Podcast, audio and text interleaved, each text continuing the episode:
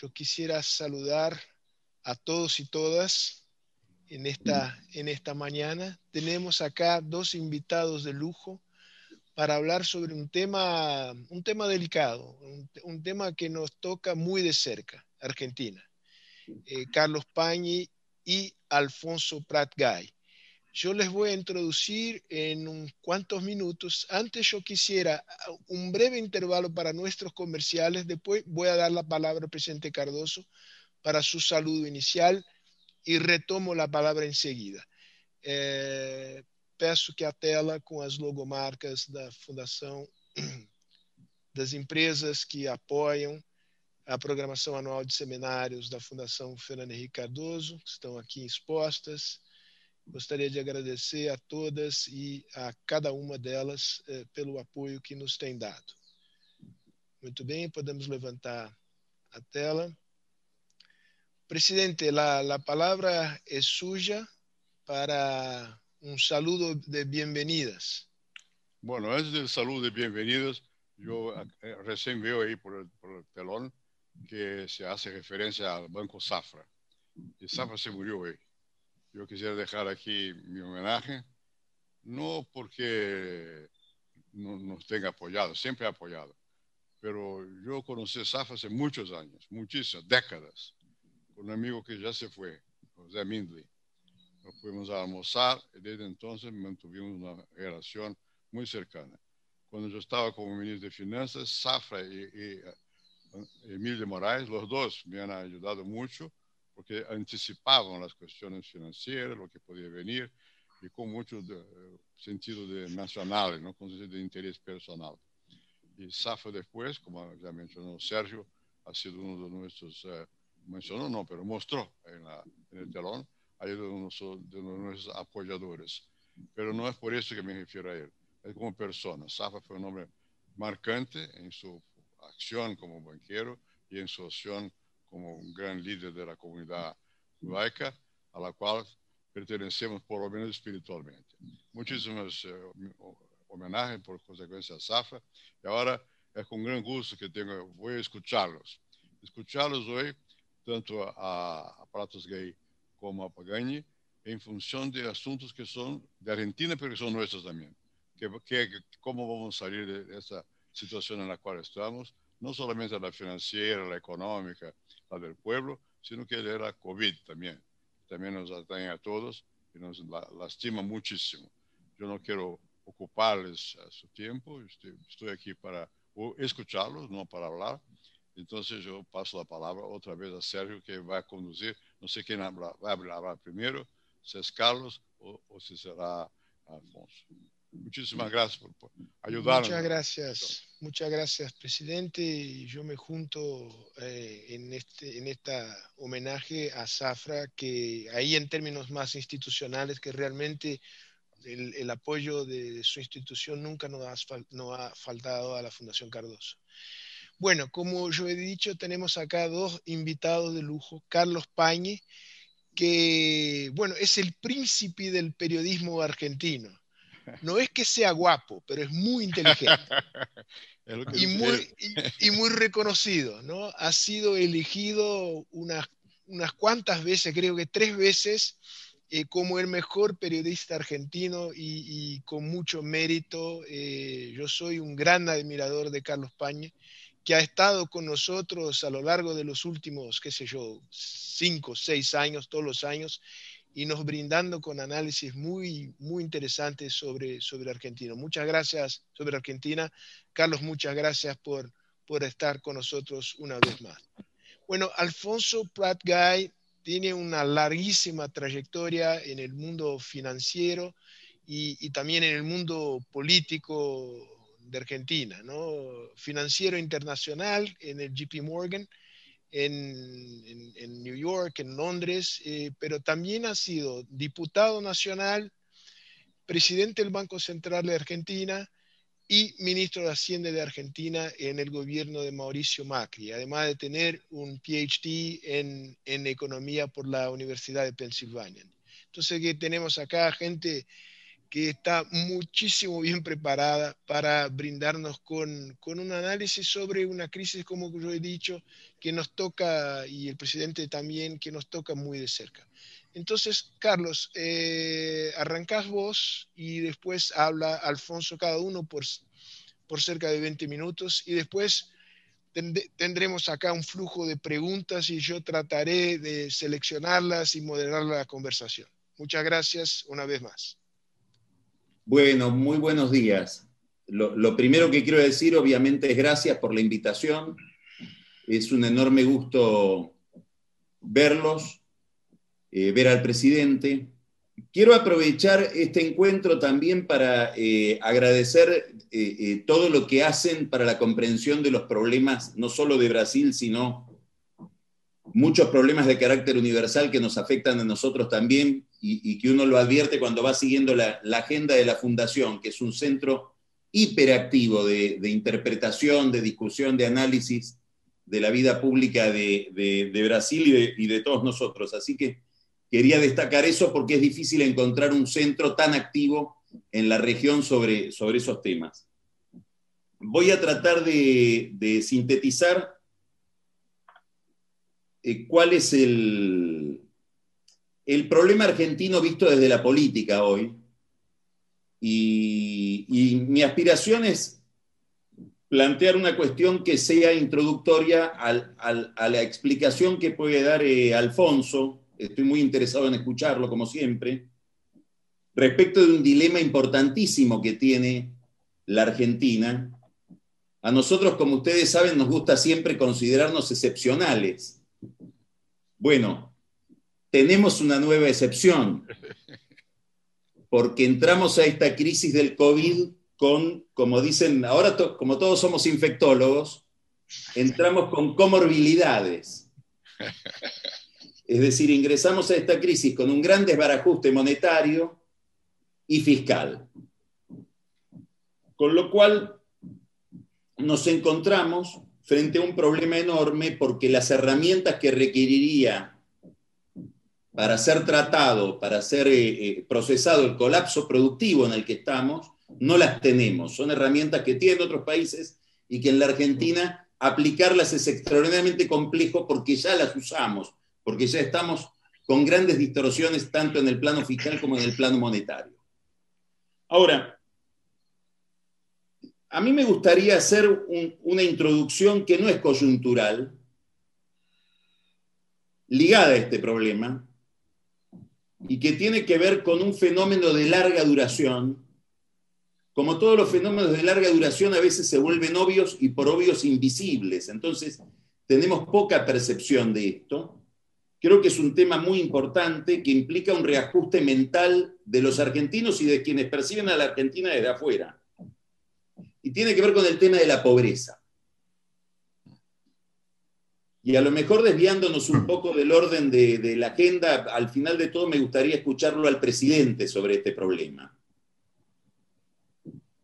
Esta crisis que nosotros estamos viviendo hoy relacionada con la pandemia y con la pésima manera en que el gobierno trató la pandemia es una estribación de una crisis que se abre, digamos, más dramáticamente en el año 2018.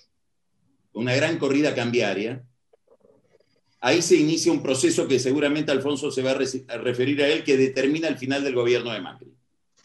Ahora, esa crisis del 2018 se inscribe en 10 años de estancamiento de la economía argentina.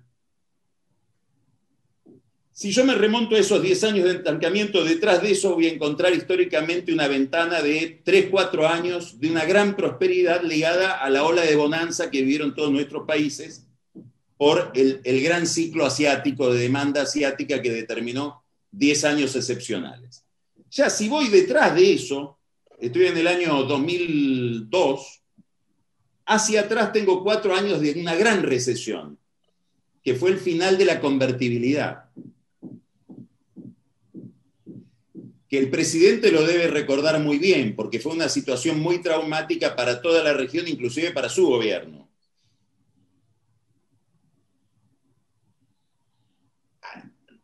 Ya estoy en el año 98. Más atrás del 98 tenemos un largo periodo que es el periodo de Menem Caballo, donde hay una gran modernización de, la economía argentina, apertura, privatizaciones, no hay una mejora de las condiciones socioeconómicas de la Argentina. Si me sigo remontando, bueno, voy a llegar a algún momento de los años 70, podríamos decir 1975, en el cual la Argentina peronista empezó a resultar inviable el tipo de estado de bienestar que generó el peronismo empezó, y que está ligado a todo un modelo productivo que previo al peronismo, empezó a resultar inviable. Y comenzó una lenta decadencia de, los, de las condiciones sociolaborales de la Argentina. Primero la informalidad, deterioro del salario, informalidad, desempleo y pobreza. La semana pasada se conoció un dato de pobreza de una encuesta que hace la Universidad Católica que habla de que en la Argentina hoy hay 44,3% de pobreza. Ahora, si miramos el comienzo de la cuarentena, en el comienzo de la cuarentena, no sé cuántas hay ahora, pero en el comienzo de la cuarentena había 4.000 villas de emergencia, favelas.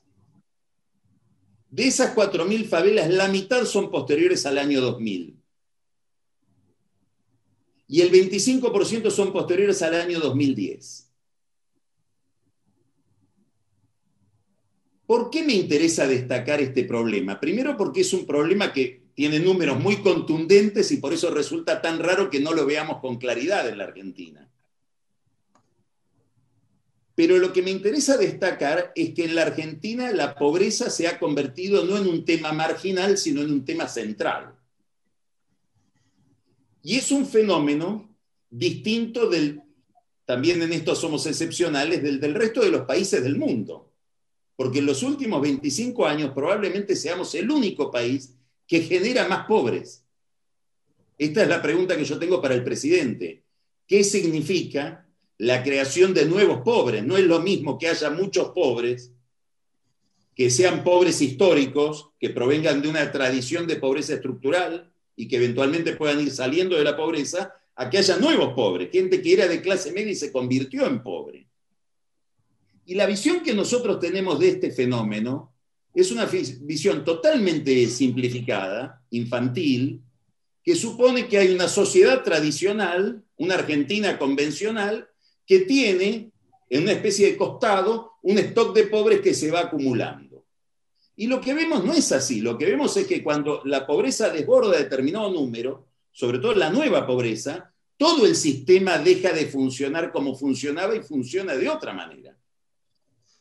Y acá es donde quiero entrar a la política, digamos, desde hace 20 años en la Argentina hay nuevos actores políticos, los movimientos sociales, que tienen un nivel de estructuración enorme, y se han convertido en actores de la vida política probablemente más activos que los partidos políticos. Eran movimientos de desocupados, ahora son movimientos de pobres. Obviamente, si este fenómeno de la pobreza genera un país con mucho Estado, un problema fiscal enorme, un problema previsional enorme, porque el 50% de la economía argentina trabaja en la, en la informalidad.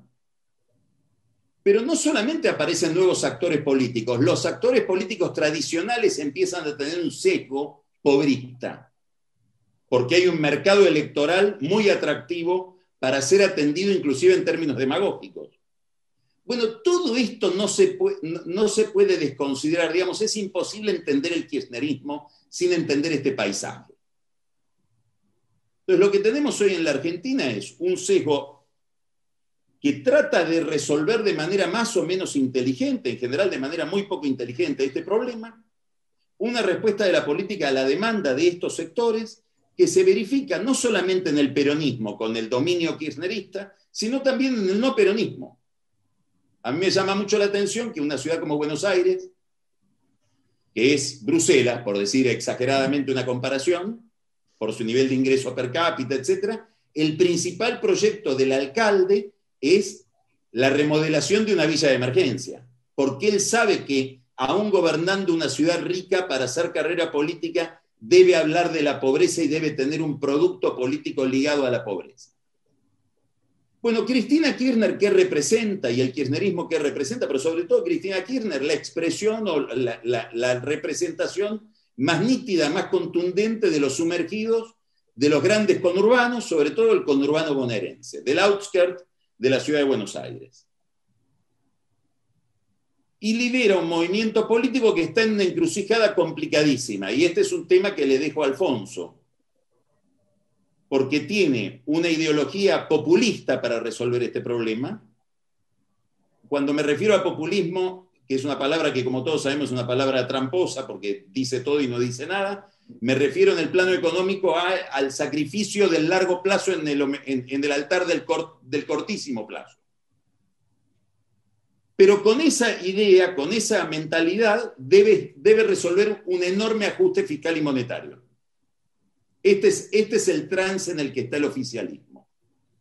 La gran incógnita que tenemos hoy en la Argentina es cómo el gobierno camina por esa cuerda floja en la que tiene que resolver este dilema.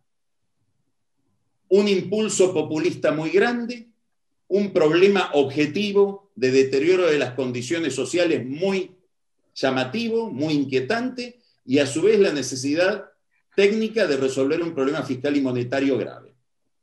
Para esto, la política ayuda poco, por dos características de este oficialismo que se ha montado. La primera es que es un oficialismo, no me refiero al gobierno, me refiero más ampliamente al oficialismo, al peronismo. Rarísimo. Primero porque la que tiene los votos, que es Cristina Kirchner, decidió no ser presidenta y poner a otro como presidente. Eso es raro, no es inédito. Algún aire de familia puede tener con Lula y Dilma, con Uribe y Duque. Si nos remontamos en la historia argentina, nosotros tenemos un caso que fue Hipólito Yrigoyen y Alvear en la década del 20 del siglo pasado, pero no es lo ideal, no es lo, no es lo aconsejable. Ahora, esta rareza se le suma a otra rareza que ya sí es muy rara, que es que la, que tiene los votos no solamente decidió no ser presidenta, sino que decidió ser vicepresidenta. Ahí ya estamos ante una rareza muy inconveniente, porque es muy raro un sistema, una organización donde el número dos le da órdenes al número uno. y donde el número uno está permanente amenazado objetivamente por la presencia de un segundo que es el centro de gravedad del sistema de poder. O sea, es inevitable que uno piense en la Argentina que ante el menor problema el presidente puede ser reemplazado, porque el centro de gravedad está en la vicepresidencia. De hecho, todo el mundo se pregunta qué piensa Cristina, no qué piensa Fernando. Ahora hay una tercera rareza, que esta es delirante.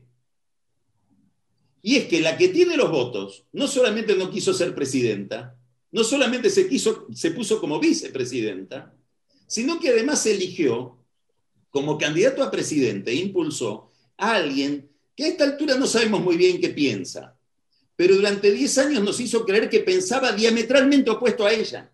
Es decir, eligió a alguien cuyo discurso fue durante 10 años crítico del de Cristina en temas centrales, manejo de, las instituciones, concepción del poder, alineamiento internacional, eh, eh, eh, gestión de la política económica. ¿Qué quiero decir con todo esto? Que en un momento de gran incertidumbre para la economía a escala global, de una incertidumbre todavía mayor en la Argentina por los problemas que señalé, el oficialismo es un aparato diseñado para generar confusión. Digamos, la confusión no es un accidente, es casi un objetivo. Es imposible que un esquema de poder como este genere certezas.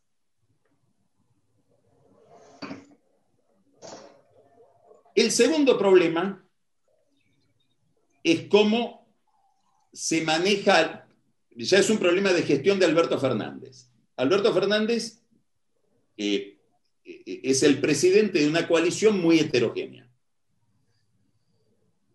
este es un largo problema de la Argentina, es un, un rasgo autoritario de la política argentina, que es anterior al peronismo inclusive, que es la tendencia de los partidos a reproducir en su seno todas las variantes de la ideología. El peronismo es una exageración de esto que, como digo, es una, una tendencia histórica donde los partidos por eso terminan identificándose con la nación. Bueno, el kirchnerismo hoy tiene al que toma tierras y al que reprime la toma de tierras. Los dos en de, lo hacen en nombre de Cristina. Alberto Fernández tiene que manejar esta diversidad. ¿Cómo cree que debe manejarla? Él cree que debe manejarla cediéndole un poquito de gestión y de concepto, del concepto de la gestión, a cada parte. Eso genera más confusión. A la confusión del diseño, que, que es, digamos, la confusión de la anatomía, se le suma la confusión de la fisiología. Porque es una gestión donde permanentemente hay una ambigüedad deliberada porque él entiende que la forma de cohesionar a la coalición es repartir el programa en distintas variantes conceptuales. ¿Eso qué genera? Mal gobierno. ¿Y qué produce el mal gobierno? Lo contrario de lo que él quiere lograr, una dispersión en la coalición. Empieza a haber actores que se separan. El presidente de la Cámara de Diputados, que es un aliado de ellos, dice, yo no tengo nada que ver con este gobierno. Para mí Venezuela es una dictadura, le habla a la Embajada de Estados Unidos. Para mí los impuestos a las exportaciones hay que reducirlos, le habla al, sector agropecuario. Y la vicepresidenta, que como el apóstol San Pablo se ha vuelto epistolar, acaba de sacar ayer la segunda carta, escribe cartas, destrozando a la Corte Suprema de Justicia. Ayer fue un día importante en la Argentina, porque por primera vez hay un ataque desde el poder político a la Corte con nombre y apellido de los jueces de la Corte.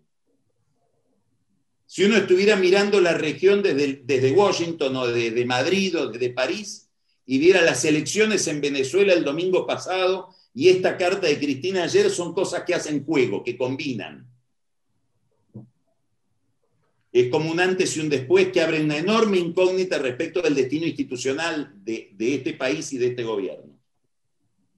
Entonces, como el, problema es que este dispositivo político ayuda muy poco a la recuperación de la economía. Y este gobierno ha sido votado para recuperar la actividad económica. Digamos, la razón por la que mucha gente dejó a Macri y se tapó la nariz para votar al kirchnerismo, a sabiendas de que estaba votando un movimiento político con enormes dificultades institucionales y morales, fue la necesidad de salir de la recesión. Y lo que está puesto en tela de juicio hoy es si se puede salir de esta recesión para el año que viene. En un debate electoral, voy terminando, que va a estar cifrado en quién representa mejor a ese señor que hasta hace seis meses, un año era de clase media y ahora dejó de ser de clase media. Esto es la pandemia también. Por primera vez hay gente que fue a pedir comida a comedores sociales donde nunca había ido a pedir comida.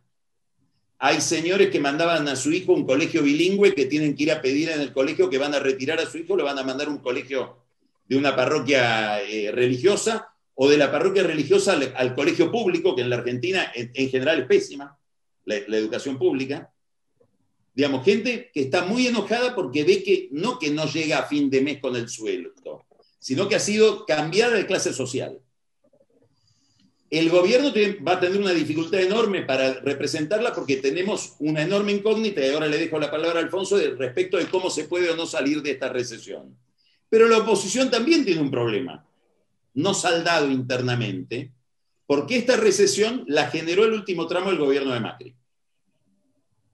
Entonces, a todos los problemas que señalé, se abre en el horizonte la posibilidad de que haya una ola, no digo muy grande, pero sí manifestaciones de rechazo a todo el sistema político y la aparición de algo distinto, que muchos están mirando, sobre todo tendencias muy, muy retardatarias, muy, muy reaccionarias, miran a Brasil y miran a Bolsonaro. Bueno, disculpen que me excedí del tiempo que habíamos previsto. Le dejo planteada para el final la pregunta al presidente, que no se escape. Muy bien, excelente, Carlos. Realmente excelente. Alfonso, la palabra es tuya. Muchas gracias, Sergio, y empiezo como corresponde agradeciendo a la, Fundación por esta oportunidad que nos dan, y en particular al presidente Fernando Enrique Cardoso, eh, con quien debo recordar me junté unas semanas antes de asumir mi última responsabilidad este, pública, y nos encerramos, Fernando Enrique, durante un día entero eh, discutiendo cuestiones de la región y cuestiones de Argentina en particular, lo que había que hacer eh, y muchas de esas cosas que discutimos en, aquel día de noviembre del 2015 eh, siguen muy vigentes, siguen muy vigentes tanto en Argentina como en el resto de la región. Eh, es una región que en términos generales está atravesada por tres factores que en el caso de Argentina se magnifican, como bien lo explicó Carlos, pero que están presentes creo que en cada uno de los países, que son las tensiones sociales, la polarización política y la baja productividad. Eh, si hoy tuviéramos que definir América Latina como región, eh, creo que estos son los hechos estilizados que aplican a cada uno de los países y que nos llevan eh, a muchos de nosotros, y esto fue parte de la, conversación entonces con Fernando Enrique, a pensar que la única manera de resolver los problemas que con tanta elocuencia planteó recién Carlos, para el caso de Argentina, pero también para otros países de la región, es esa cuestión que nos elude tanto y es, eh, es como el,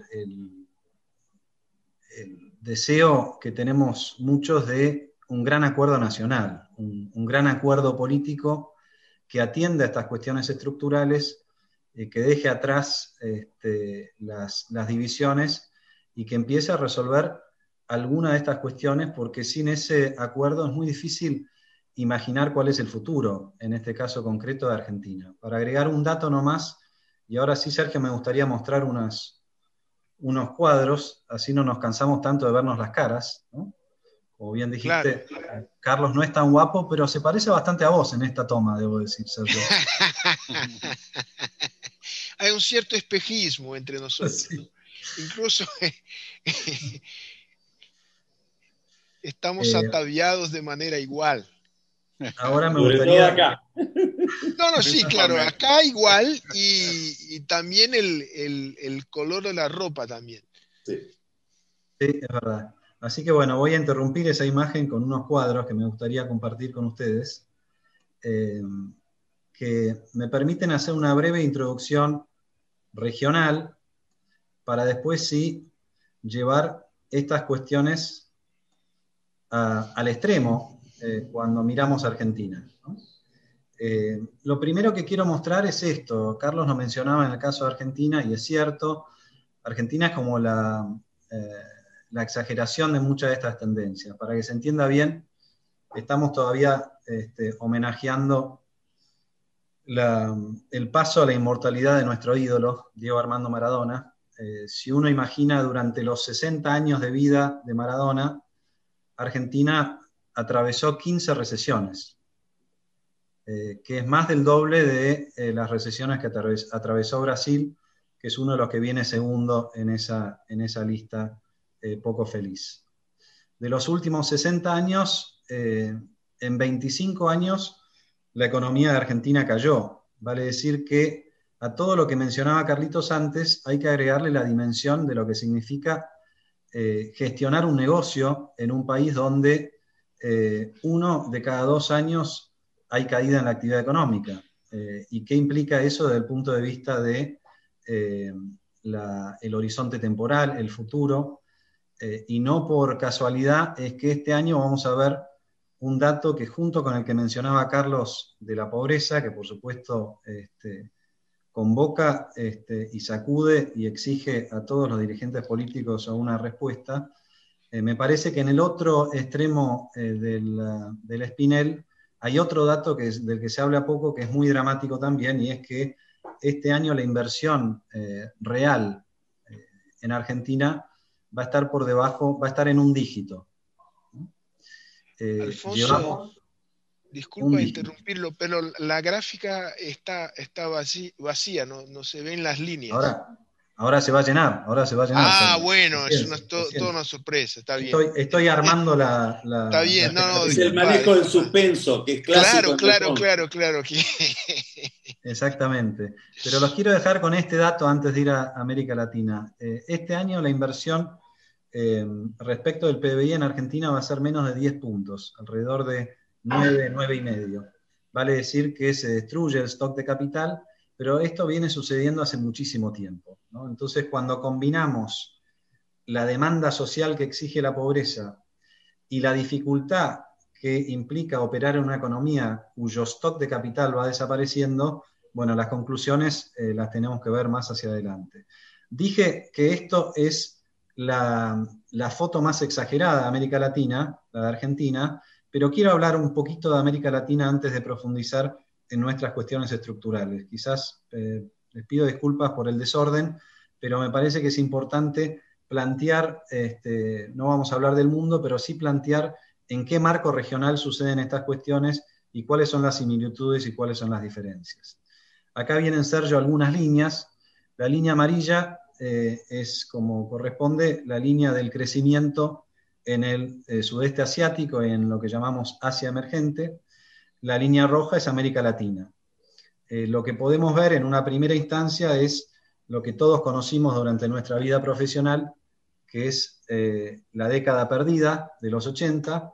Ahí viene el divorcio, hasta entonces América Latina y Asia venían más o menos en la misma velocidad, y desde entonces vemos que América Latina baja un escalón fuerte, con crecimiento promedio alrededor del 2% durante todo ese tiempo, eh, pero con momentos máximos de 4 y con momentos de eh, cerca de 1. Estos son promedio de últimos 5 años para capturar bien el ciclo económico y las diferencias de cada país de la región. Fíjense que si yo le agrego otra línea, que es la línea que nos cuesta a veces este, aceptar y mirar, la línea eh, de eh, los países de África subsahariana, debajo del, Sahara, vemos algo que es notable y que yo no lo veo mucho en el análisis, y es que desde el año 1998, América Latina viene creciendo de manera sostenida por debajo de África. O sea, no es solamente que venimos detrás de Asia hace muchos años, ya venimos detrás de África hace muchos años. Y esto exige otras respuestas y nos lleva un poco a la discusión institucional a la que mencionaba eh, Carlos en su introducción. Si le agregamos la línea que completa este cuadro, es la línea de azul del mundo desarrollado, vemos que hasta incluso, salvo en aquellos episodios donde hay un resurgimiento de los precios de los commodities, en general América Latina crece menos que sociedades muy maduras como las sociedades este, desarrolladas. ¿Por qué? Porque empezamos a tener algunos de esos problemas como el envejecimiento demográfico y además le agregamos algunos problemas propios, de baja productividad, de baja institucionalidad y demás. Fíjense ustedes que lo que decía Carlos para Argentina se aplica para América Latina. Ya antes de que llegara la pandemia, el nivel de crecimiento de los últimos cinco años en América Latina era como el de una década perdida. Ya estábamos en la dimensión de la década perdida de los 80 y ahí llega la pandemia. Y la pandemia provoca esta situación. Eh, no sé si se alcanzan a ver ahí las líneas, pero esencialmente lo que provoca es que eh, por primera vez en la historia hay cinco años acumulados de caída en la actividad económica en América Latina. Em, no es solamente el punto de partida y la manera en que la pandemia y las cuarentenas en particular, y en el caso de Argentina muy específicamente la cuarentena, impactaron en la actividad económica, es también la cuestión sanitaria. Estos cuadros los han visto ustedes eh, eh, ad nauseam durante estos meses, no quiero profundizar demasiado, pero América Latina es la región más este, oscura de esta data eh, y esto lo que nos muestra es que es donde se ha concentrado la tasa de mortalidad, la cantidad de muertes por eh, millón de habitantes, que es lo que muestra eh, esta, esta, estadística. Ocho de los 20 países del mundo con mayor nivel de fatalidad, de mortalidad, son latinoamericanos, y esos ocho países representan cerca del 80% de la población de América Latina. Así que con un 80% de probabilidad, miremos donde miremos en América Latina, lo que vamos a decir es, esta pandemia nos pegó a nosotros mucho más que a cualquier región del mundo. Y si lo ponemos de vuelta en términos económicos, usando los pronósticos del FMI, ustedes pueden ver que no es solamente la peor eh, región en términos sanitarios, sino también la peor región en términos económicos. La recuperación que se espera para el año que viene, que hay que decir es más fuerte en Brasil que en el resto de la región, pero en el resto de la región no alcanza a compensar, con lo cual de acá a fines del año que viene estaremos todavía un 5% por debajo del nivel de ingreso o del nivel de actividad económica previo a la pandemia. Si esto lo transformamos en eh, ingreso per cápita, que creo que es la manera de referirnos a las cuestiones que mencionaba Carlos en línea con el bienestar eh, general, todo indica que América Latina recién en el año 2025 va a recuperar el mismo nivel de ingreso real que tenía en el año 2019.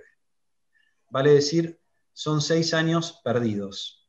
Si yo a eso le agrego lo que tendría que haber sido la tendencia de crecimiento de uno o dos puntos eh, del PBI, bueno, básicamente pensamos que nos va a llevar más de una década retomar esa senda del crecimiento.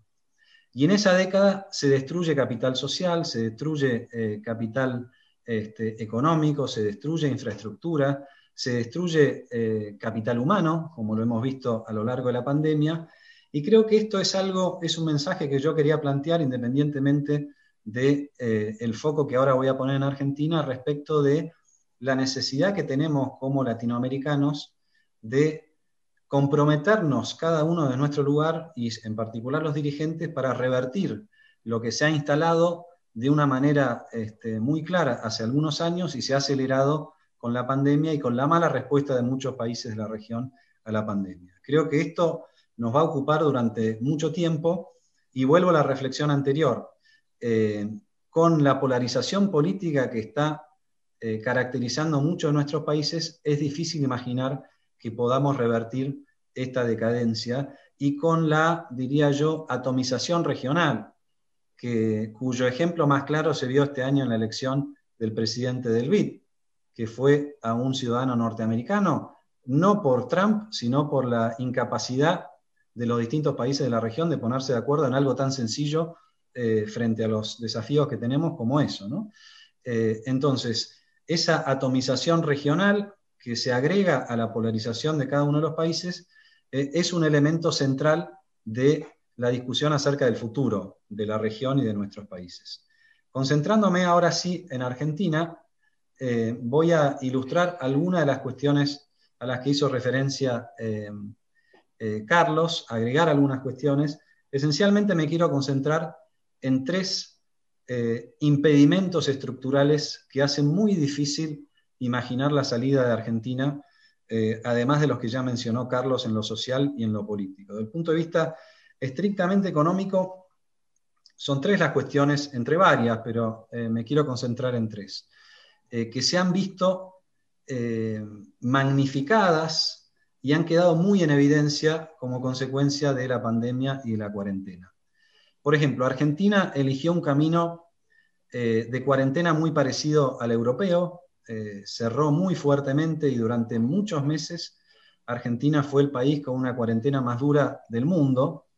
Eh, lo hizo como un reflejo político, a mi juicio erróneo, eh, pero además lo hizo sin tener los recursos para financiar una cuarentena de esa categoría. Distinto es ser España o Italia, donde tengo la Unión Europea detrás, que después terminó regalándome, como ustedes saben, 750 mil millones de euros para atender esas situaciones puntuales de países más vulnerables. Distinto es ser Estados Unidos y tener emitir la moneda de reserva y tener acceso ilimitado al crédito a una tasa del 0%. Bueno, en Argentina quedó muy visible que no hay crédito para el gobierno, no hay crédito para el sector privado y la línea más extrema de la ausencia de crédito es que prácticamente no hay moneda. Los argentinos no creen no confían en su moneda, eh, y esto se exasperó mucho a lo largo de la cuarentena porque el gobierno eh, nos encerró a todos, eh, inclusive le impidió a buena parte de la población informal, a la que hizo referencia Carlos antes, salir a trabajar. Esos ciudadanos, eh, si no trabajan, no comen, como decía San Pablo, a diferencia de lo que dice Diosdado Cabello, ¿no? que si no votan, no comen, pero bueno, esta es otra, es, otra discusión. y por lo tanto, un fisco sin recursos tuvo que salir a compensar a todos aquellos a los que decía que no podían trabajar, eh, y la única manera que tuvo de financiarlo fue con emisión. Lo que mostramos acá entonces es la evolución del déficit eh, primario, que el año pasado el gobierno de Macri sobre el final logró llevarlo a cero, y pero que este año ya vemos que estamos con niveles alrededor del 5% y muy probablemente termine el año cerca del 7 u 8%, pero lo que ven en este gráfico es que todo ese déficit primario ha sido financiado por la línea naranja, que es emisión monetaria. Básicamente eh, ha sido financiada no con impuestos, no con eh, deuda a tasa cero, sino con inflación futura, que es uno de los legados de esta, de esta crisis y es uno de los problemas estructurales de Argentina. La ausencia de crédito en una economía capitalista es casi un oxímoron, y si lo llevamos al extremo, la ausencia de moneda hace muy difícil cualquier proyección, cualquier este, eh, inversión hacia adelante, porque todo es susceptible de modificarse muy velozmente, como eh, no se lo tenemos que explicar esto al presidente Cardoso, que fue el que resolvió el problema de la inflación de tantas décadas eh, en, el país vecino, en Brasil. Argentina parecía que lo había resuelto, no lo ha resuelto, y esto es algo que hay que incorporar a la discusión hacia adelante. El segundo tema eh, que me gustaría presentar, es un, este es un cuadro un poco complejo y lo voy a pasar más o menos rápido, pero es esta tensión que existe en Argentina y que quizás no existe de esta manera en otros países de la región entre el equilibrio interno y el equilibrio externo. Eh, yo soy de los que creen que esto fue el principio del fin del gobierno de Macri y es lo que intenté este, tratar de comunicar a quienes estaban en ese momento a cargo de la gestión este, económica y, política. Yo ya había eh, salido del gobierno, como ustedes saben, eh, y no tuve eco, lamentablemente, y es esta cuestión de que en Argentina hay un tipo de cambio que equilibra las cuentas externas, pero hay un tipo de cambio muy distinto a este que equilibra las demandas sociales. Vale decir, el salario, digamos en dólares, que es necesario para atender todas las cuestiones sociales que presentó Carlos hace un rato, es incompatible con el equilibrio externo, porque dada la baja productividad argentina, dada la baja inversión, la baja inversión, estas son dos fuerzas en pugna, como lo pueden ver ustedes en este cuadro. A medida que el salario eh, en dólares aumenta y nos vamos arriba de niveles de 800 dólares, se profundiza el déficit de cuenta corriente que lleva en una primera instancia a un financiamiento a través de la deuda y en una segunda instancia a una crisis recurrente de balance de pagos económica, a veces financiera y casi todas las veces social. Eh, hay un extremo opuesto, y esto lo quiero mencionar porque tiene que ver con la caracterización que hizo Carlos respecto del presidente, Alberto Fernández, el presidente cree que puede operar como si estuviera en aquella región del 2003 cuando asumió Néstor Kirchner como presidente y él era jefe de gabinete. Fíjense que si yo continúo eh, con, esta, con esta gráfica, esencialmente lo que vemos es que cada vez que Argentina tiene salarios superiores a los de Grecia, esto provoca un eh, problema en el sector externo y solamente cuando tenemos salarios parecidos a los de India hay entonces equilibrio en las cuentas externas. Por supuesto que esos salarios son inaceptables socialmente, salvo, y esto es una excepción muy importante, salvo que vengamos inmediatamente después de una crisis de la dimensión que tuvo la crisis del final de la convertibilidad o la crisis del 89 de la hiperinflación. Argentina es un país que se recupera rápido de las grandes crisis, porque esas crisis son un catalítico que ordena un poco las expectativas y permite durante algún tiempo sortear este trade-off entre salarios y equilibrio externo que Argentina no ha podido resolver hasta ahora y que no va a resolver hasta que tenga un acuerdo político eh, importante y grande hacia adelante. Esencialmente, lo que nos pasa es que exportamos lo que comemos o comemos lo que exportamos, entonces necesitamos un tipo de cambio muy alto para que esas industrias puedan exportar, pero si tenemos ese tipo de cambio alto, podemos comer cada vez menos porque el salario eh, permite comprar menos bienes. Y esto es un desafío que yo lo veo eh, prácticamente ausente en cualquier discusión política. Y me gustaría también escuchar, si se puede más tarde, la opinión del presidente acerca de esta cuestión, porque eh, en Argentina se ve con intensidad como no se ve en ningún otro país, y hasta que no resolvamos este meollo vamos a estar siempre en este stop and go y vamos a estar siempre creciendo dos años y cayendo uno. Entonces, la ausencia de crédito y moneda, este dilema enorme respecto de la ausencia de un tipo de cambio que equilibre estas dos tensiones. Y la tercera cuestión, y con esto sí cierro para que haya buen espacio para las preguntas, es esta idea de que a medida que vamos atravesando estas crisis, recuerdan ustedes 25 años de caída en la actividad económica en los últimos 60 años, cada vez que hay una de estas recesiones, el punto de partida de la pobreza a la que hizo referencia Carlos arranca en un escalón más alto. Estamos en una situación donde hoy hay pobres que son no solamente hijos de pobres, sino también nietos de pobres, y en algunos hogares hasta podríamos decir bisnietos de pobres por la este, velocidad con la que se propaga este fenómeno eh, y el pobrismo al que hizo referencia este, Carlos, cómo lo ha ido aprovechando fundamentalmente a lo largo de las administraciones peronistas. Entonces, la reacción de la dirigencia política a la que hacía referencia Carlos ha existido y es muy clara, sobre todo a partir del 2001. Y se las quiero mostrar en este cuadro, les pido paciencia para que lo podamos entender bien.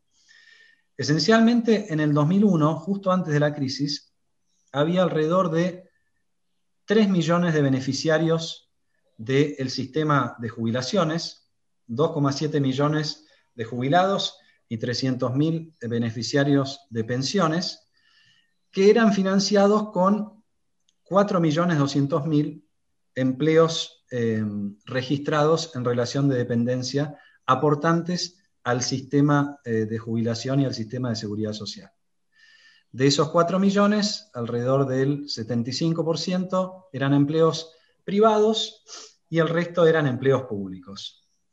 Cuando miramos cómo eh, se desarrolló esta parte de, la política, de la, película, vemos que los empleos públicos se multiplicaron por dos veces y media y que los empleos privados se multiplicaron por un poco menos de dos. Esto habla de la necesidad de un Estado más presente como consecuencia de lo que yo llamo las capas geológicas de anteriores crisis, y esto define muy bien la ideología, o por lo menos la picardía de este gobierno. Pero quiero concentrarme en la siguiente barra, que creo que es bastante impactante, eh, si no la han visto los que nos están eh, mirando hasta ahora. Eh, la cantidad de argentinos que están siendo hoy atendidos por el sistema de seguridad social se multiplicó, se multiplicó por cuatro en los últimos 20 años. Y esto es un tema que, de vuelta, está ausente de la política. No hay manera de definir un programa económico de desarrollo si no atendemos, como dicen los sajones, el elefante que está en el salón, que es esta situación. ¿Cómo encontramos los recursos para atender no la situación de quienes hoy tienen problemas, sino de quienes vienen arrastrando estos problemas hace 20 años? Esto es lo que hace de la política económica argentina una política del espejo retrovisor. Estamos mucho más enfocados en curar que en proyectar, que en crecer, que en esperanzarnos, que en lanzarnos hacia adelante. Ahora, de estos 12 millones de beneficiarios, son más los beneficios porque hay beneficiarios que tienen más de uno, pero de estos 12 millones de beneficiarios, podemos decir que hay 5 millones, cerca de 5 millones, que son genuinos en el sentido de un programa social como fue en su momento Bolsa Familia, como es la asignación eh, universal por hijo en Argentina, que atiende donde tiene que atender de manera, con algunos problemas, pero de manera universal.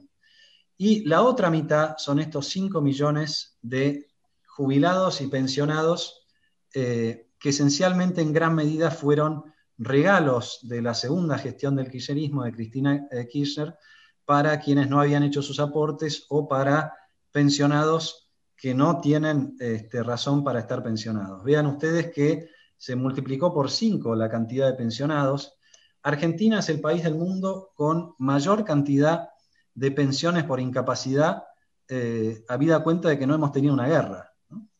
Entonces, acá está la combinación de las dos cuestiones, lo genuino para atender crisis anteriores y el populismo que se fue montando sobre esta cuestión eh, y que tiene esta, este legacy, si se quiere, esta herencia desde el punto de vista fiscal.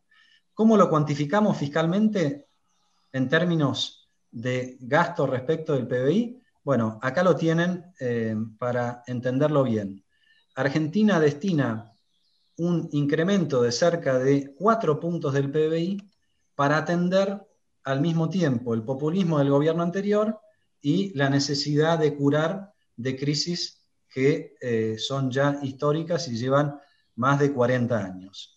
Hasta que no haya una discusión en el seno del Congreso, pero a lo largo de todos los partidos políticos, y hasta que no haya un gran acuerdo social, y yo diría llevado al extremo un gobierno de unidad nacional, es muy difícil atender esta situación. Eh, es muy difícil entender por qué todos los niveles de credibilidad eh, y de calidad crediticia de Argentina son tan bajos, aún a, pesar de la eh, renegociación de la deuda de este gobierno, que no fue tan buena, pero que por lo menos evitó los vencimientos de este año. La pregunta que se tiene que hacer la política, en realidad son tres preguntas. Son, ¿cómo volvemos a tener una moneda? ¿Y cómo volvemos a ser creíbles? ¿Cómo equilibramos esta cuestión de 200 años de Argentina que no hay un tipo de cambio que resuelva las dos tensiones, la del equilibrio externo y la del equilibrio interno, y cómo hacemos para financiar a lo largo del tiempo cerca de cuatro puntos del PBI que en cualquier fisco son puntos que definen básicamente la posibilidad de, este, de tener calidad crediticia o no tenerla. Estas tres cuestiones, entre otras, exigen lo que hasta ahora Argentina nunca logró, y que sin lograrlo es difícil imaginarse que tenga un futuro promisorio. Termino ahí, eh, así tenemos espacio para las, para las preguntas y dejo de compartir entonces mi pantalla y les agradezco la paciencia porque me excedí un poquitito del tiempo, me parece. Alfonso, estupenda presentación eh, desde el punto de vista del contenido y también de la estética realmente extraordinaria. Eh, presidente, presidente Cardoso, sus, comentarios y después pasamos a, las preguntas del público. Bueno, unos pocos comentarios, porque yo he aprendido mucho en las dos exposiciones que escuché esta mañana. Yo creo que para nosotros acá en Brasil siempre hemos seguido muy de cerca lo que conocemos la situación, lo que pasa en Argentina. Y yo me acuerdo que cuando yo leía Marx, él repetía mucho una frase en latín, de te fabula narrator. Yo estoy hablando de ti a la hora del otro. De alguna manera, cuando escucho a ustedes hablando sobre Argentina, me quedo pensando si no estamos hablando también sobre nosotros. Acá eh, ustedes tienen ahí una situación delicada desde hace mucho tiempo y, y ahora la última exposición nos mostró que es difícil encontrar un tipo de cambio que equilibre simultáneamente la cuestión externa y las necesidades internas. Quizás yo no había refletido sobre esto acá en el caso de Brasil, quizás sea un poco diferente, pero de todas maneras yo creo que eh, eh, el meollo de toda solución va a encontrarse en el plan político y en cualquier circunstancia hay que hacer una cosa que a la gente no le gusta, es apretar el cinturón, porque sin eso no se sale al paso. Y es difícil, porque si quiere apoyo tenemos democracia, Merecemos la libertad, queremos elecciones, queremos ganarlas y es muy difícil eso. Yo me acuerdo que cuando yo llegué a la función de ministro de Finanzas, no me quería eso, yo era ministro del Exterior, que es mucho más cómodo. Bueno, eh, cuando llegó la cuando me mostraron la situación, digo, no, aquí estamos perdidos, no hay otra cosa que hacer. Y yo reemplacé la necesidad de apretar el cinturón sin dejarlo al margen por explicarle al pueblo a la ciudadanía, creo que se haría ¿eh? con mucha persistencia, yo me, me dedicaba la mayor parte del tiempo a explicar. Para mí nada fue más convincente que una vez que yo fui a un programa de auditorio de un comunicador famoso acá en Brasil que se llama Silvio Santos. Porque yo tenía la impresión que cuando yo explicaba el plan, que no entendía nada. Y él cuando tomó la palabra para explicar a, a los que estaban ahí, me dijo, mire, yo voy a hablar con la gente que tiene 12 años de edad en promedio. Y explicó mucho mejor do que yo fuera capaz de explicarles. Entonces yo creo que eso me, me llegó muy, muy al, al, corazón y al, al, cerebro. O sea, hay que explicarles. Yo creo que mientras no, la gente no entienda cuál es la situación, lo que se tiene que hacer para solucionar tampoco es viable. Porque habrá una reacción muy fuerte de, de las personas, no quieren, cada quien va a buscar la cuerda para su lado. De ahí lo que los dos han enfatizado algo que acá ni se habla, que es del acuerdo nacional. Aquí ni hablamos de eso porque la gente piensa que ya sobrepasamos esa situación. No es verdad. Sobrepasamos sí, va, va a seguir existiendo una, una, una, cierta situación política, una cierta tensión, pero la polarización política no ayuda a solventar esos problemas porque no ayuda a un discurso uniforme que permita a la gente entender de lo que se trata. Yo creo que, mirando desde afuera, eh, yo creo que siempre, hace muchos años, yo veo que mis amigos argentinos, y cada vez que voy a Argentina también, tienen una visión más pesimista que la nuestra. Nosotros acá creemos que va, va a salir bien. Bueno, ustedes creen que va a salir mal. Yo creo que va a salir bien Argentina también, eh, a, a, a despecho de todo. Porque ustedes han mencionado un punto que me parece muy, muy crucial en todo eso. Cuando ustedes hablan de pobreza, en verdad, comparada con Brasil, es nada. Aquí, ahora con la pandemia, es suficiente caminar por las calles, no de, de, de las zonas pobres de, de, la ciudad, las zonas de clase media alta, como donde vivo yo, y se ve gente en la calle, que duerme en la calle. Bueno, ¿son de clase media? No, seguramente no son de clase media Creo que, que esse ponto é muito importante. São venidos a menos ou sempre estiveram assim? Mas são venidos a menos. Muitos são venidos a menos. Você tem um sentimento de revolta.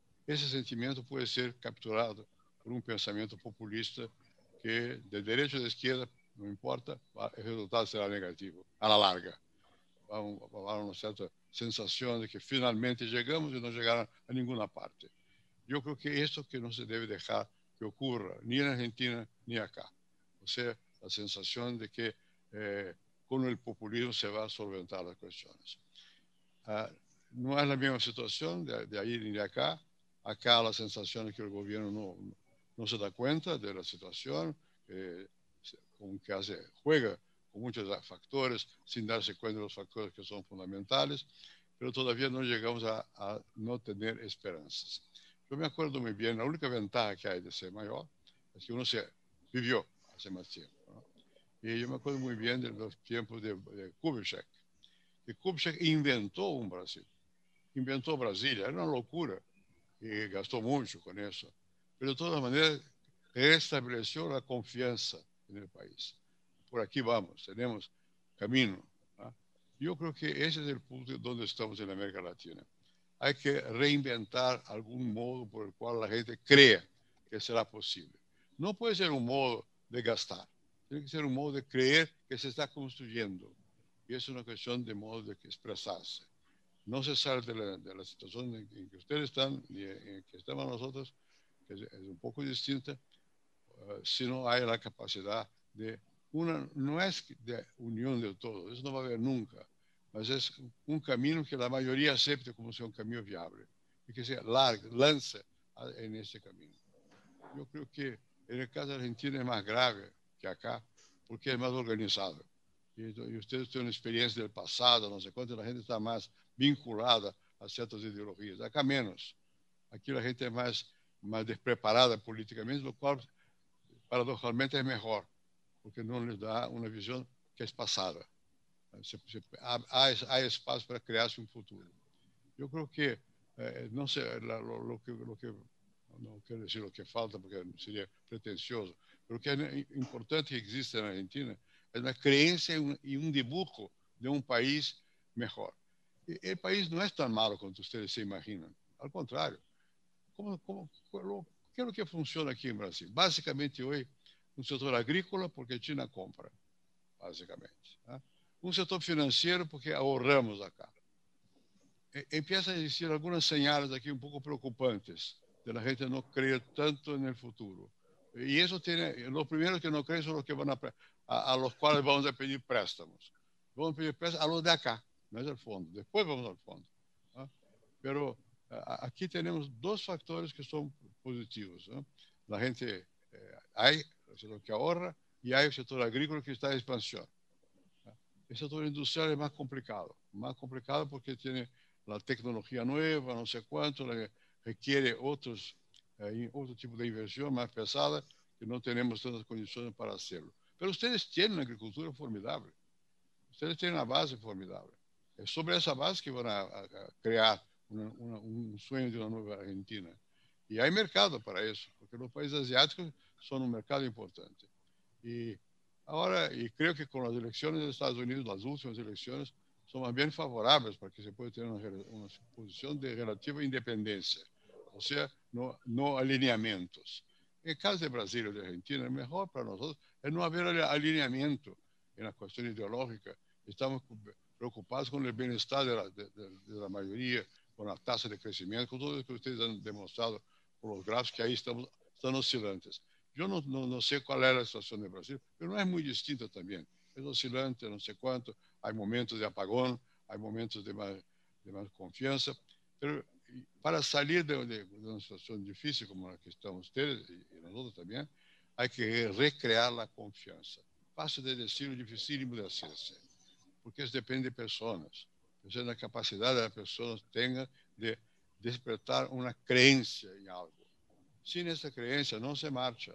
Si, si, si se deja en los juegos de los factores, vamos a perder cada vez más porque hay otros que tienen creencia. Entonces, y también puede haber creencias equivocadas. La situación que ustedes describieron ahí nos lleva a, a, a temer la, otra vez la ola populista. Porque puede, puede, puede ocurrir una ola que diga, bueno, vamos a solventar todo, es fácil. No es fácil. Vamos a solventar todo, pero hay que apretar el cinto. El cinturón tiene que estar más justo porque tenemos deuda, porque la, la, las tasas de cambio no son suficientes para eh, garantizar el crecimiento, la tasa de inversión es baja y la, la, productividad por consecuencia no es aceptable en el mundo contemporáneo, los mercados son integrados, entonces hay que tener simultáneamente una visión de futuro y un realismo contra el presente. Yo quiero terminar por agradecerles, porque nos dieron a nosotros de acá un, un, un cuadro muy realista de lo que está pasando en su país, cosa que acá nos hace falta, a lo mejor Sergio sabe más que yo, de la situación contemporánea, puede explicarnos, pero para, para motivarme a mí, ainda más ahora con la pandemia, que me quedo en casa con rabia de ese bichito, porque a él le gusta matar a los viejos. Eso me parece horrible. En fin, es lo que tenía que quería decirles. Muchas gracias. Pero aprendí mucho con ustedes. Muchas gracias. Muchas gracias, presidente. Bueno, a mí no me cabe explicar, a mí me cabe preguntar acá y, y, y reflejar las preguntas que, que, me han entregado la, las personas que, no, nos, este, que están participando aquí de nuestra conversación. Yo quisiera empezar de un nivel más general y ahí bajamos a, a niveles más específicos. Y, y, tomo este, eh, el, el tema eh, de, de, los estímulos posibles que el, el, propio deterioro de la situación puede crear en el sentido de, de una, al final del acuerdo nacional. Porque uno tiene, eh, escuchando a ustedes, uno tiene la sensación que la Argentina es un tren acelerando, desenfrenado, rumbo al abismo. ¿Y qué es el abismo? El abismo es la, la anomia, el desorden social. Esto crea miedo, en las distintas capas sociales. ¿Les parece que, que este miedo puede generar los incentivos como para cambiar esta dinámica autodestructiva que ha caracterizado la, la, Argentina en los últimos muchos años? ¿O es un poco ingenuo imaginar que, que esto pueda pasar y que lo más probable sea una, una solución mucho más costosa pa, para, para, el país. Yo empezaría por, este, por esta gran pregunta y quizás por el orden, Carlos, y después y después Alfonso. Bueno, a ver, yo creo que eh, eh, para contestar esta pregunta, enhebraría, eh, conectaría dos, dos conceptos que escuché recién, uno de Alfonso y otro del presidente. Alfonso dijo algo al pasar, muy al pasar, muy importante, que es que la Argentina, para reordenarse, necesita una catástrofe. Él dijo, hay etapas donde la economía funciona, el equilibrio se produce, porque el gran ordenador es el miedo posterior a una catástrofe. Tuvimos dos catástrofes muy importantes. Una fue una hiperinflación, desde el punto de vista económico estoy hablando, ¿no? La hiperinflación y, em, em, y la hiperrecesión. Y, y me quedé pensando en que si miramos en términos de más largo plazo y sobre todo más estructurales, la Argentina reconquista la democracia por otra catástrofe que fue las atrocidades de la dictadura y la guerra de Malvinas. Digamos, también la, la, reconquista de la democracia fue después de un derrumbe, no fue una construcción colectiva, como el caso de otras transiciones, la más modélica, digamos, sería la española. ¿Estamos frente a eso? Eso hay que preguntarle a Alfonso. Es decir, ¿hasta dónde es posible esta economía que tenemos sin una catástrofe? Esta es una pregunta que nos hicimos todo el año, sobre todo por la caída impresionante de las reservas monetarias. El gran desafío es el que plantea el presidente en contraposición con la catástrofe, que es apretarse el cinturón, pero no en un sentido solamente fiscal, monetario, económico. Yo tomo la metáfora de apretarse el cinturón en un sentido mucho más amplio. Y voy a poner el caso de España. De España se habla mucho de los acuerdos de la Moncloa, etcétera, que además fracasaron. Y es un error histórico esa comparación. Lo que importa de España es el pacto político que dio lugar a la transición. ¿Y en qué consiste un pacto político que funciona? Es un pacto en el cual cada parte renuncia a algo que le es esencial. Los monárquicos renunciaron a tener el rey dinástico, legítimo.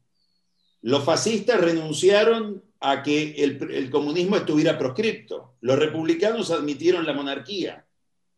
Eso es un acuerdo en el cual se cede. Ahora, quiero insistir mucho en algo que dijo el presidente. ¿Por qué puedo ceder a algo que me es esencial? Porque el futuro es mucho más atractivo. Porque cediendo eso gano algo. Entonces ahí está la gran función de la política. Y la gran incógnita, a mi juicio, no sé qué piensa Alfonso, creo que va a estar más o menos eh, orientado con esta idea también. La gran eh, pregunta de la Argentina es la que formula el presidente, que si esa Argentina productiva, que podría pensar fuera de las consignas falsas del populismo, puede generar una política puede generar un instrumento político de intervención en el proceso histórico para generar ese futuro que al entusiasmar me justifica apretarme el cinturón, porque nadie se aprieta el cinturón sin un futuro. Es obvio. Este es el meollo de la cuestión. Yo lamentablemente hoy no veo ese instrumento, pero creo que el abismo está tan cerca y, la sensación de a ver, hay algo que también apelo a Alfonso, ¿no?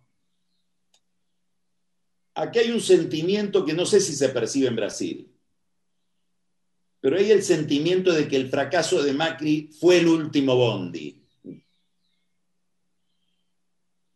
Digamos que el fracaso de Macri, había una gran expectativa en Macri, no solamente de un sector importante de la Argentina, del mercado internacional, de los de líderes internacionales, se hizo una apuesta muy grande y nunca le fue tan mal a los que apostaron. Entonces, acá hay un desafío coyuntural para hacer esa operación política que propone el presidente, que es revisar la experiencia Macri y salir de esa frustración. Este para mí es el centro del problema para ir por el camino virtuoso que no sea el de la catástrofe. Alfonso, qué amigo que tenés en Carlitos, ¿no? Te complicó la vida. Ahora, ¿qué, lecciones sacar de la experiencia de Macri para proyectar el futuro en Argentina? Bueno, todavía, todavía estamos eh, estudiando cuáles son esas lecciones y, me parece que es parte también del esfuerzo, como lo dijo Carlitos, de, la oposición, que, se ha mantenido muy unida eh, y que no es menor eso. Este, si uno compara cómo estaba eh, Cristina Kirchner durante el primer año de mandato de, Macri, eh, básicamente estaba escondida debajo de una mesa. Y nosotros, en cambio, hemos mantenido una unidad eh, compleja dentro de la oposición.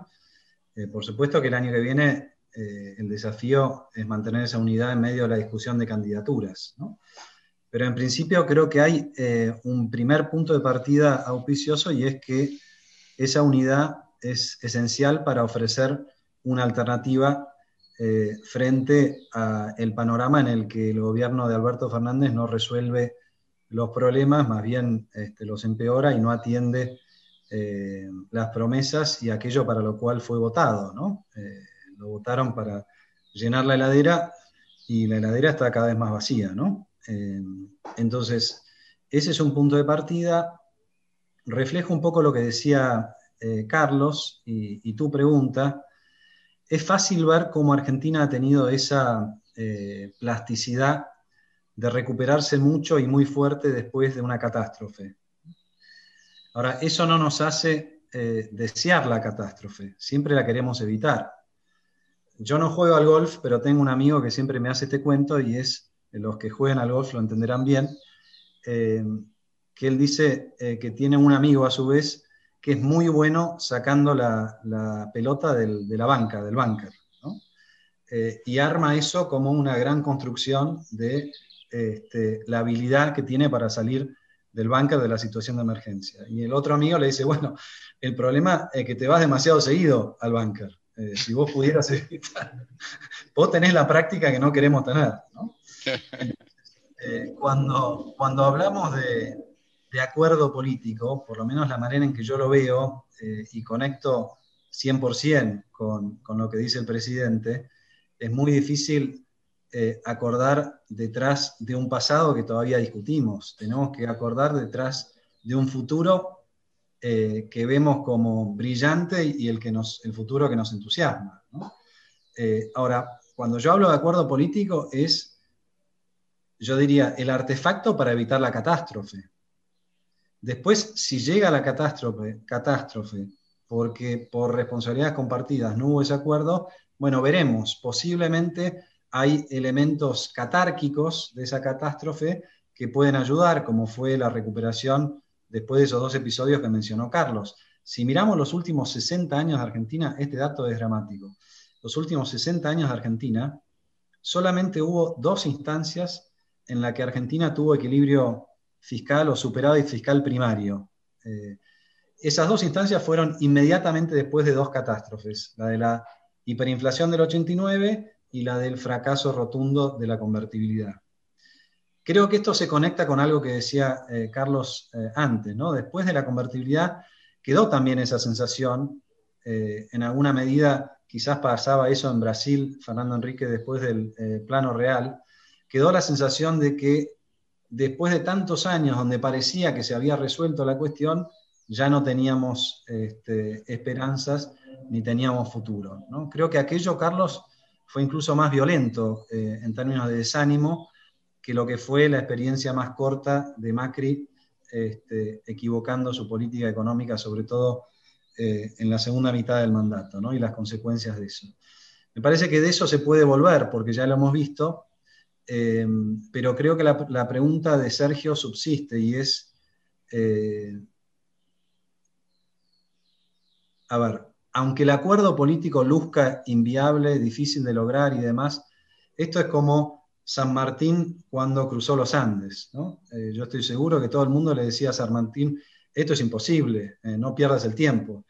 Y San Martín decía, quizás sea imposible, pero es imprescindible. Entonces, la responsabilidad que tenemos todos los actores de la política es encarar los Andes y tratar de cruzarlo, independientemente de las dificultades que eso implique, porque la alternativa es la catástrofe.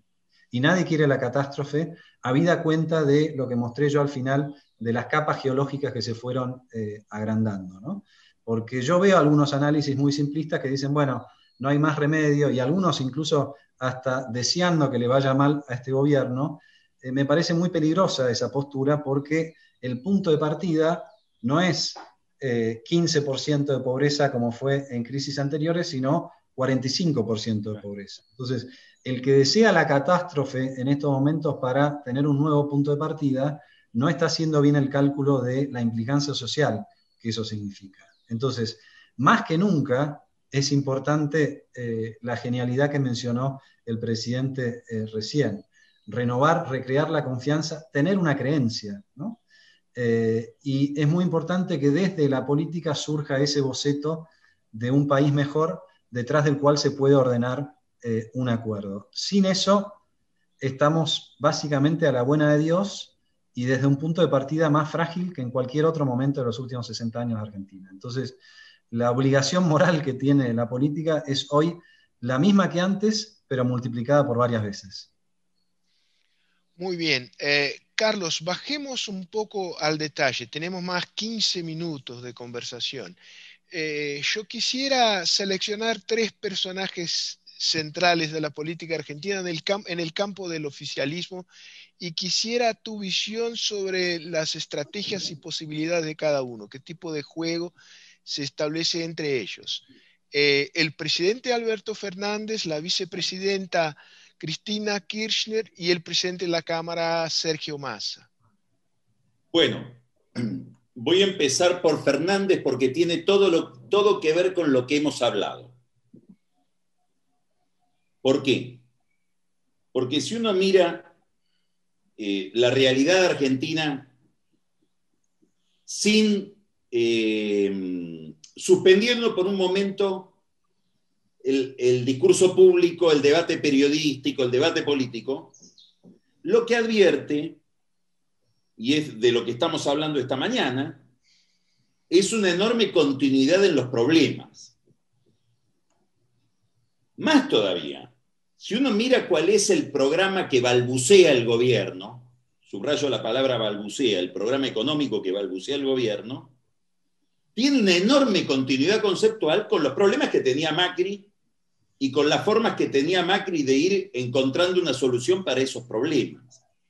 Quiere decir que hay una circunstancia política objetiva, una, una escena y una urgencia que llevaría a una convergencia y que vuelve bastante artificial el conflicto político, la polarización. El gran desafío de Fernández, que él dice tenerlo, él lo asume como propio, es generar ese consenso alrededor de esta circunstancia. Tenía una posibilidad ahora simbólica muy importante. En la Argentina hay que elegir al jefe de los fiscales, al procurador. Es una decisión importantísima desde el punto de vista simbólico, porque en un país con mucha corrupción, con el kirchnerismo tan impugnado por la corrupción, es el que investiga la corrupción. Y él tenía la posibilidad de generar un acuerdo con la oposición para nada menos que sobre ese tema, sobre un tema de carácter institucional que tiene que ver con la justicia y con la calidad de la política tiene interlocutores en la oposición para hacerlo. Se iniciaron conversaciones. Cristina lo bloquea, la vicepresidenta lo bloquea y él no pelea. Entonces, la primera pregunta que yo me haría, eh, eh, eh, ligada a todo lo que hablamos y a tu pregunta, es si Fernández va a ser un mero operador, un articulador, un gerente, un gestor o un líder. Si quiere ser un líder tiene que cambiar el juego e ir hacia un acuerdo. Porque inclusive las circunstancias se lo exigen. Porque es, imposible recrear la confianza sin ese acuerdo. Por lo que decía el presidente, porque hace falta una explicación. Yo recuerdo esa etapa donde él explicaba, gobernar es explicar, decía. Es, cierto. y a mí me gusta mucho esa idea porque es una apelación a la racionalidad. no al relato mítico. Es una, una apelación a lo que tenemos de racional los ciudadanos. Esto es Fernández. Cristina, ¿qué entiende? Cristina entiende que su lugar en la historia ya está consagrado y que ella encarna la experiencia distributiva más interesante que hubo en la Argentina desde 1810 hasta ahora, superior al peronismo de los 50. Así se autopercibe. Pero a su vez entendió que esta, que esta escena era imposible sin un ajuste. Entonces delegó en Fernández la tarea de una transición para hacer un acuerdo con el fondo, arreglar el problema de la deuda y, y ajustar el cinturón y tolera bastante, porque en la Argentina se está haciendo de una manera u otra una cantidad de ajustes que, ella los tolera. Ahora, ¿para qué? Para retomar la senda de algo que ella tiene en la cabeza de manera muy brumosa. Esto es lo interesante. Ella yo creo que se siente la responsable de representar el cuadrante populista de la, política argentina tiene una visión populista de la pobreza y quiere representar a los pobres desde esa visión y los representa, no tiene una ideología, no tiene ni siquiera una doctrina, no tiene un programa. Entonces, ¿cómo define la identidad de su posición y de su grupo? Con un listado de conflictos. El kirchnerismo se define contra, contra la prensa, contra la justicia, contra los Estados Unidos, tiene muy poca idea de qué de qué quiere, tiene una apelación constante a lo que no quiere, que es algo que está, yo lo escuchaba cuando estuvo acá en, Buenos Aires, eh, creo que fue justamente en la transición entre un gobierno y, otro, el presidente, donde describía el nuevo populismo, que no es el populismo de la inclusión, sino de la exclusión. Es un populismo que define por conflicto con el extranjero, por, digamos, define por el resentimiento, ¿no? Por el resentimiento de ese, de ese que describía él que está en la calle y que puede venir a alguien a decirle, mira, si matamos a todos estos, se resuelve el problema. Cristina es un poco eso. Ella entiende que Fernández es un presidente ocasional y que tiene que hacer un ajuste para poder volver a la senda perdida. Y esa senda perdida yo creo que ella aspira a que su hijo tenga un lugar ahí. Y el otro es el gobernador de la provincia de Buenos Aires, que es bastante frustrante porque es un tipo muy ideologizado, pero que ha tenido muy, poco, muy poca ductilidad para la política. El presidente de la Cámara de Diputados navega entre dos mundos. Es un tipo con una gran capacidad de trabajo, muy astuto para entender el poder, entiende muy bien los mecanismos fácticos del poder, las palancas del poder, es joven, tiene un enorme problema en su carrera, es de un oportunismo suicida. Digamos, el, corto plazo es tan corto que da todo el tiempo contra la pared del, del corto plazo. Entonces él no sabe qué le conviene más, y su juego es este. O una catástrofe, ¿qué quiero decir cuando digo una catástrofe? Un colapso cambiario que genere una gran convulsión caída de gobierno y, como en el año 2001, y que lo elijan a él por la Asamblea eh, Legislativa. Ser él un presidente de emergencia. O, si eso no se produce, y esto funciona, que el kirchnerismo se dé cuenta de que en el 2023 no van a poder ir con Máximo Kirchner, porque se llama Kirchner, y deleguen el N de esa representación. Entonces, al mismo tiempo, es un aliado y un conspirador todo el tiempo casi cómicamente. Bueno, este es un poco el retrato de los tres. Excelente. Bueno, última pregunta, Alfonso, y yo quisiera traer un poco aquí el ambiente internacional, el tema de la rivalidad creciente entre Estados Unidos y China y, qué rayo de maniobra tiene Argentina en este escenario. Yo leí, creo que no me equivoco, eh, una declaración de, vuestro canciller, Felipe Solá, que dijo que está mm, en favor de un acuerdo con China por fuera del Mercosur. un, bilateral con, China. ¿no? ¿qué, ¿Cómo ve usted como, como analista esta situación y cómo interpreta el, el, juego del, del, actual gobierno argentino en relación a Estados Unidos y, en particular China? Mira, Sergio, yo creo que el, único eje eh, más o menos este, claro de la política exterior de Argentina en estos momentos es eh, todo lo referente a la negociación de la deuda. Eh, ha sido desde el primer día en cuanto a la negociación con los privados y continúa ahora en cuanto a la negociación con el Fondo Monetario Internacional de todos los diálogos eh, que ha tenido el presidente Alberto Fernández con jefes de Estado, lo que surge después en los medios, incluso motorizados por ellos mismos, es eh, fulano de tal me dijo que nos va a ayudar con la deuda. Eh, López Obrador, por ejemplo. fulano de tal me dijo que nos iba a ayudar con la deuda. Merkel. Biden nos dijo que nos va a ayudar con la negociación con el Fondo Monetario Internacional.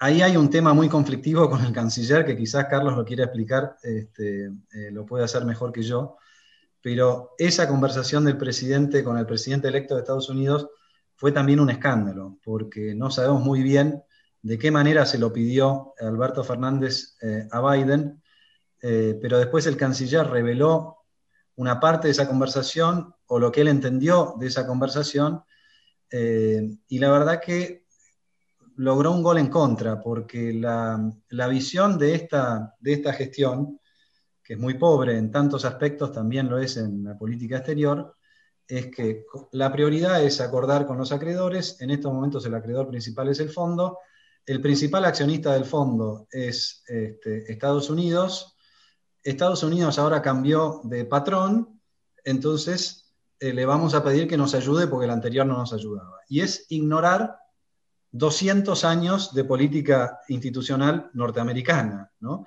Es ignorar, por ejemplo, que el representante de Estados Unidos ante el Fondo Monetario Internacional no se elige a dedo, sino que se tiene que aprobar en el Congreso, que como ustedes saben está muy dividido. Entonces, la ingenuidad del gobierno es pensar que porque se va Trump, eh, entonces ahora Biden va a ser bueno y, va a aceptar y le va a pedir al fondo que acepte cosas que de otra manera el, fondo no hubiera aceptado.